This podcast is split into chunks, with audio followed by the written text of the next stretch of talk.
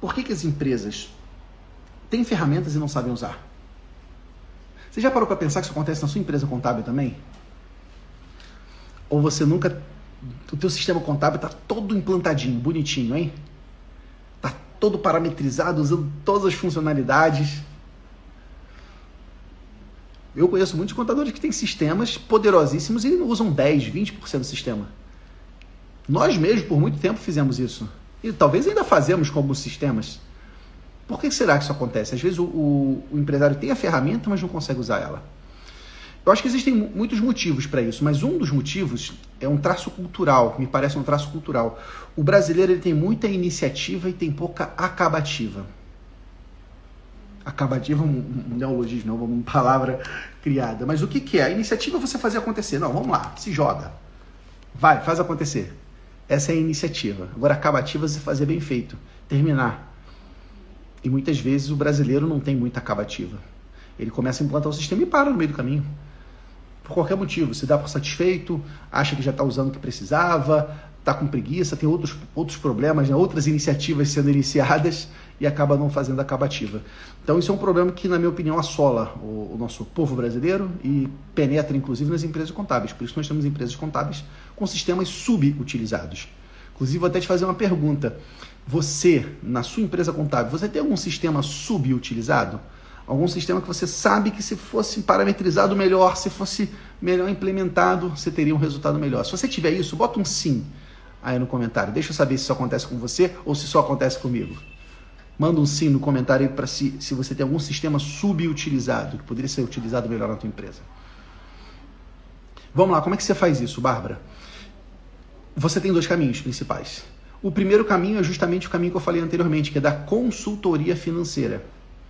O que é a consultoria financeira? A consultoria, o escopo de uma consultoria, geralmente é o seguinte: é você entregar com que o cliente faça a sua autogestão financeira. É você permitir que ele faça a sua gestão financeira de maneira plena.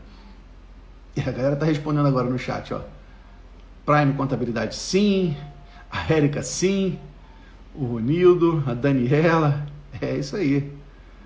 Não tem jeito, gente. Infelizmente. E isso acontece ainda mais quando a gente delega isso para o funcionário. Você chega para o teu funcionário e fala, ó, fulano, bota esse sistema para funcionar aí. Cara, a não ser que esse funcionário seja muito comprometido, muito comprometido, aquele famoso funcionário com, com cabeça de dono, né? A não ser que você seja um cara desse, é muito difícil um funcionário implementar tudo. Ele acaba implementando a parte que ele quer e depois ele cansa ou acha que se dá por satisfeito. Então, enfim, é um problema que nós temos. A consultoria financeira é exatamente o serviço que você presta para resolver esse problema. Porque na consultoria financeira, você implementa o processo, você pega na mão do cliente e anda junto com seu cliente.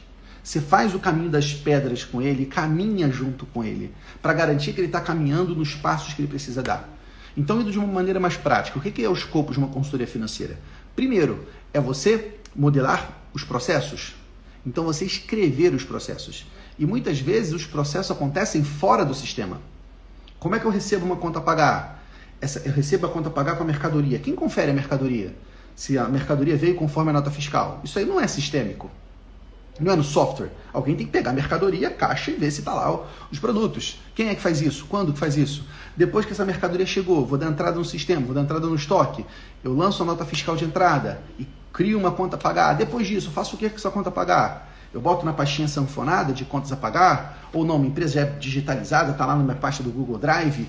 Quem é que autoriza o pagamento? E que dia que autoriza? Ou é todo dia? Enfim, é criar o processo. Primeira etapa de uma consultoria financeira é o contador criar um processo. O que, quem, quando, como. O que, que vai acontecer? Um plano de ação de cada etapa. Então você cria esse processo. Segundo ponto é você implantar e parametrizar a tecnologia, parametrizar o sistema. Aí vem a parte, ô Bárbara, de você pegar o sistema e falar como é que eu posso usar esse sistema para que ele possa facilitar esse processo, ou dar mais segurança para esse processo, dar mais agilidade. Ah, de repente, em vez de pegar essa, essa conta a pagar, né, essa fatura, por exemplo, e botar na pasta sanfonada, eu não preciso. Eu posso digitalizar essa conta e anexar lá na contas a pagar do sistema, por exemplo. Então não tem mais documento físico, eu estou fazendo a contabilidade digital. Então, N possibilidades. Você parametrizar o sistema. Como é que eu faço essa parametrização? Isso entra com qual CFOP? Isso sai com qual CFOP? Quais são, é, como é que eu parametrizo o plano de contas dele? Como é que eu faço para emissão de nota fiscal? Então, essa parametrização do sistema para que a empresa esteja na conformidade fiscal. Terceiro ponto é você capacitar as pessoas. É você pegar as pessoas da empresa responsáveis por isso e capacitar elas para executarem esses processos usando essa tecnologia. Então você vai ensinar para a pessoa como ela fazer. Além de ensinar essa pessoa, você vai monitorar para ver se ela está fazendo. Aí é importante criar alguma rotina de validação. Tipo, uma vez por semana eu vou fazer uma visita, ou vou fazer uma, uma, uma, uma ligação de vídeo e nós vamos conferir se os saldos estão batendo da conta corrente com, com, o sistema, vou conferir se todas as informações estão lançadas, vamos analisar o relatório de fluxo de caixa. Aí você faz a, confir, a conferência, né? E por fim você faz a análise e tomada de decisão, que é pegar aquelas informações do financeiro e ajudar o cliente a interpretá-la. Porque pode parecer bobeira, gente, mas a maioria dos clientes não sabe interpretar um relatório financeiro. A maioria dos clientes nunca viu um relatório financeiro. Então não adianta você mandar para ele um fluxo de caixa, pode ser simplesinho, fluxo de caixa por categoria.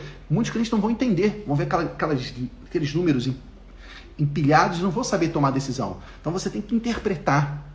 É como eu falo, né? Quando você vai no médico, você vai fazer um exame de sangue, um hemograma, a máquina, a tecnologia imprime para você um relatório, que é o hemograma, o exame de sangue. E lá tem alguns parâmetros, leucócitos, plaquetas, tem alguns números lá. Só que a gente não quer aquele relatório. A gente não quer aquele exame, a gente quer o parecer do médico. Do médico dizendo o que, que, o que, que esse exame está dizendo. Se eu estou bem, se eu estou mal. E mais, não só o que o exame está dizendo, mas o que eu preciso fazer para que eu possa melhorar. Os clientes, eles não querem os relatórios financeiros, gente. Eles querem a consultoria financeira que está atrelada a isso. A inteligência financeira. Claro, para você ter inteligência financeira, você precisa dos insumos, dos dados. Por isso que é importante você ter um sistema de gestão financeira confiável, bem implantado. Mas quando você se depara, Bárbara, com um cliente que ele tem ferramenta e não sabe como usar, o melhor caminho é você fazer uma consultoria financeira. E essa consultoria você pode cobrar dois mil, três mil reais por mês durante aí dois, três, quatro meses para implantar e você resolve o financeiro de uma pequena empresa. Empresas maiores esse valor sobe muito mais. Ok? Eu já fiz dezenas de consultorias financeiras. A maioria delas deu certo. A empresa conseguiu manter o nível de maturidade. Teve empresa que não que quando eu saí da consultoria, quando eu parei de fazer o monitoramento, tudo desmoronou. As pessoas indisciplinadas começaram a não cumprir o processo, ninguém conferia. Nesse caso, quando você tem uma empresa indisciplinada, o melhor caminho é a terceirização do financeiro, é o BPO financeiro. Porque você tira da empresa essa responsabilidade de fazer esse controle financeiro fidedigno. Você traz para você, cobra o preço justo por isso, entrega o mesmo resultado de inteligência financeira.